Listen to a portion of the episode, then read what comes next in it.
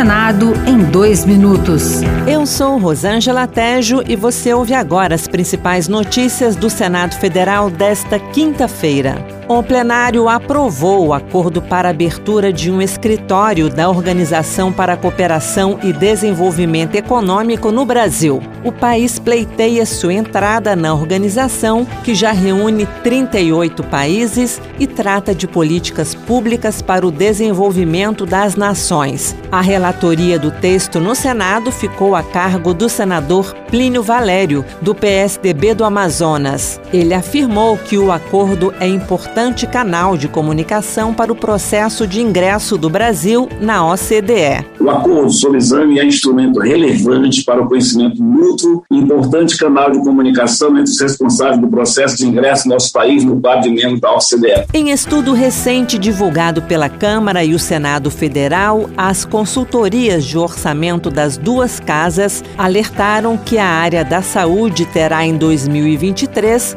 o menor orçamento dos últimos 10 anos. Já a educação perdeu em todas as áreas, com exceção da complementação do Fundeb, e a assistência social também sofreu duros cortes. O documento aponta ainda que o Auxílio Brasil será de 400 reais no ano que vem, ao contrário do que anuncia o governo, como destacou o relator geral do orçamento de 2023, senador Marcelo Castro, do MDB do Piauí. Nós esperávamos honestamente que na proposta orçamentária ele mandasse essa previsão dos 600 reais, mas o que o governo propôs é uma coisa absolutamente frustrante. Outras notícias sobre o Senado estão disponíveis em senado.leg.br barra rádio. Senado em dois minutos. Uma produção Rádio Senado.